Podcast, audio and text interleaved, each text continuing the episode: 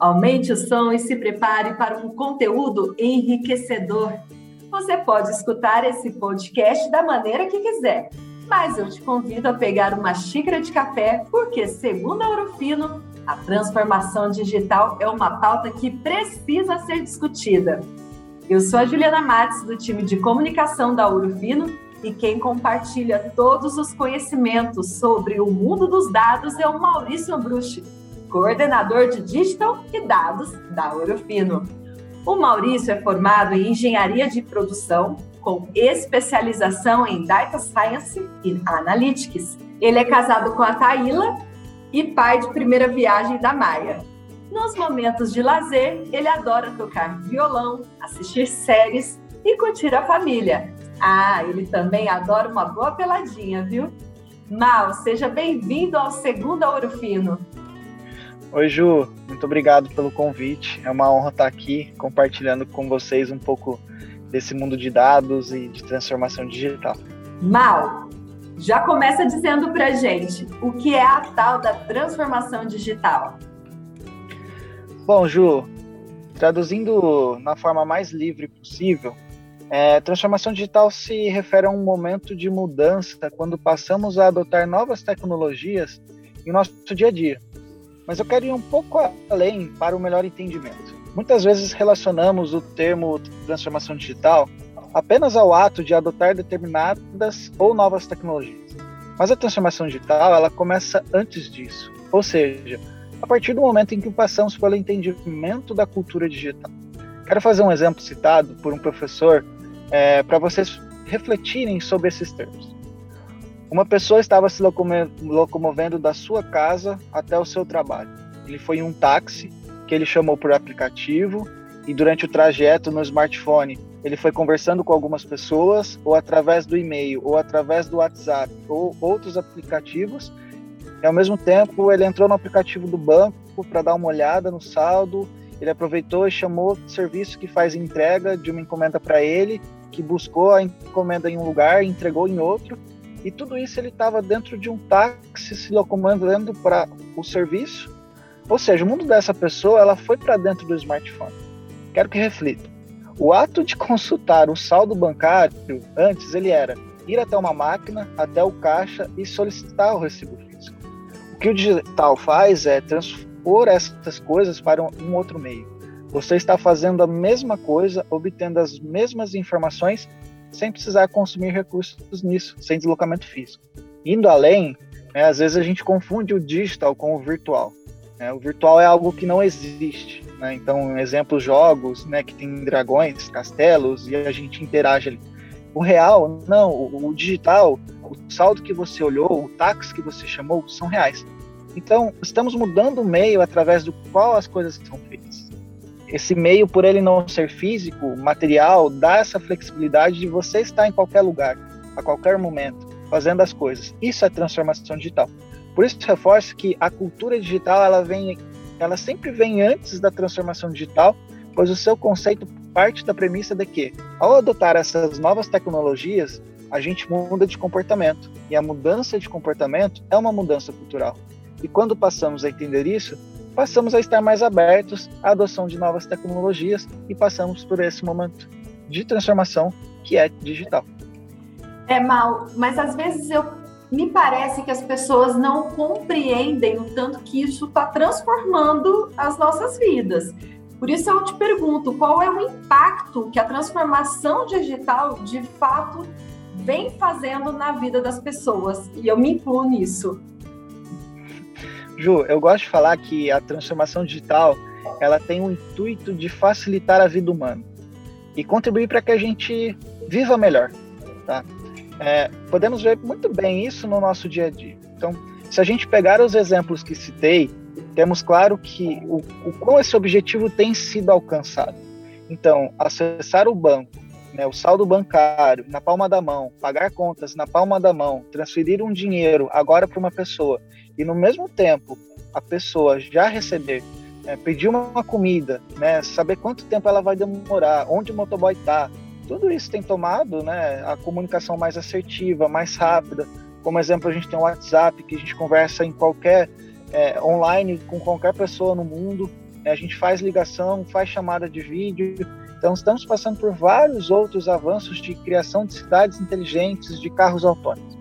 Então, a gente pode ver claramente que a transformação digital, ela posiciona o ser humano no centro das coisas e começam a surgir tecnologias para facilitar a nossa vida. E por que isso começou dentro das empresas, Mal? Na verdade, ela não começou agora nas empresas, tá? Ela se intensificou principalmente por questões pandêmicas que estamos vivendo. Se a gente olhar para a indústria em geral, a adoção de tecnologias ela acontece desde a primeira revolução industrial até a gente chegar na indústria 4.0. E agora a sociedade ela vem absorvendo isso da indústria. Então, onde os conceitos que até então eram implementados apenas na indústrias, né, como automação, robótica, conectividade, elas também passaram a ser implementadas na sociedade, justamente para facilitar as nossas vidas. E aí a gente começa a ver também uma nova revolução que se chama Sociedade 5.0. Mas falando sobre essa movimentação pelas empresas, fica cada vez mais nítido os ganhos e a agilidade provocada e isso em ambientes de extrema competição é muito importante para gerar diferencial competitivo. E as empresas, então, elas passam a ter a necessidade de, ado de adoção de novas tecnologias para não serem superadas pela concorrência, que até então tem utilizado em prol do aumento da, da, da sua eficiência, por exemplo. Então, um exemplo para refletirmos né, é a Enciclopédia Britânica, que foi publicada pela primeira vez lá em 1768 e era, e era a fonte de referência definitiva por muitos anos e era utilizada para pesquisas e construções de trabalho.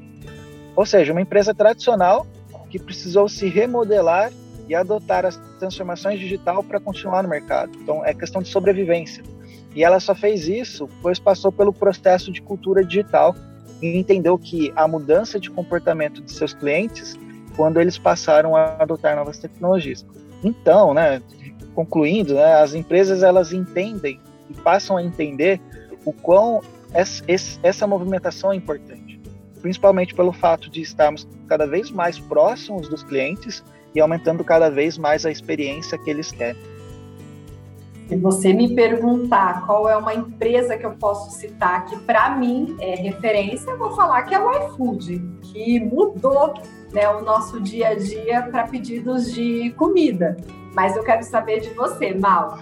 Qual empresa pode ser usada como referência? Ju, com certeza o iFood é uma empresa referência, né? Ela revolucionou o modo da gente pedir comida e ainda conseguir comparar com outros estabelecimentos. Mas eu queria, eu gostaria de utilizar dois tipos de empresa como referência, tá? Primeiro, as que já nasceram com a cultura digital, tá? Principalmente as startups e as tradicionais que precisaram se adaptar para ter uma cultura digital. Então, dentre as que já nasceram com a cultura digital, né, que que eu, quais eu cito? Né? Então, tem, a, tem o Uber, né, revolucionou a facilidade de você pedir um táxi e a segurança e a confiança passada. É, tem a Nubank, né, ela revolucionou a facilidade e agilidade da gente lidar com o banco, né, sem ter que ir lá, né, no físico. Tem a Netflix, né, que eu, eu, gosto de citar esse exemplo, que é, ela trouxe as locadoras para dentro de casa, né? Então ela eliminou o processo de alugar um filme, né? Você pagava por filme, se você atrasasse, você tinha que pagar uma multa. Né? E ela trouxe essa experiência para nós, de assistir o que a gente quer, né? Quando a gente quer, dentro do nosso sofá de casa.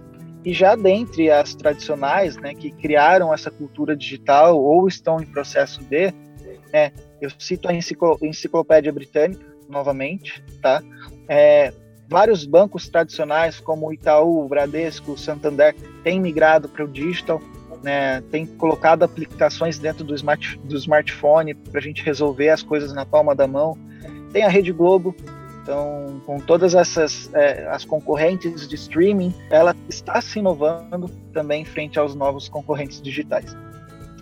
Bom, você que é um estudioso, qual livro você indica para mergulhar nesse universo da transformação digital? Ju, eu vou compartilhar um livro tá, aqui para leitura, que é Transformação Digital, repensando o seu negócio para a era digital, do David Rogers, tá, porque ele traz justamente muito dos pontos que eu trouxe aqui nessa conversa.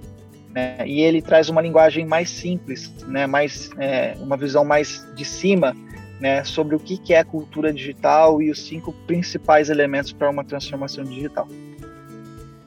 Feito, Mal. A gente sabe que nossa Ouro Fino Saúde Animal está passando por essa transformação cultural que você tanto mencionou, que é essa transformação digital, que é uma mudança de mentalidade, uma mudança de cultura dentro da empresa, e nós estamos cumprindo alguns passos para fazer toda essa evolução. E a gente quer que você compartilhe isso com a gente. Quais são os passos para a transformação digital dentro de uma empresa? Nós estamos fazendo dobradinhas aqui no Segunda Ouro Fino. Topa voltar daqui 15 dias para contar como foi esse processo dentro da Ouro Fino? Com certeza eu topo, Ju, e já, já estou ansioso para trazer novos conhecimentos e um pouco da nossa experiência dentro desse mundo de transformação digital. Se você está ansioso, imagina os nossos ouvintes. Obrigada, Maurício. Até daqui 15 dias. E obrigada também pela sua companhia. Não esqueça de dar uma espiadinha nos outros episódios já disponíveis aqui dentro do nosso Segunda Ouro Fino. Toda segunda pode ser animal. Esperamos você para o próximo episódio do Segunda Ouro Fino. Tchau!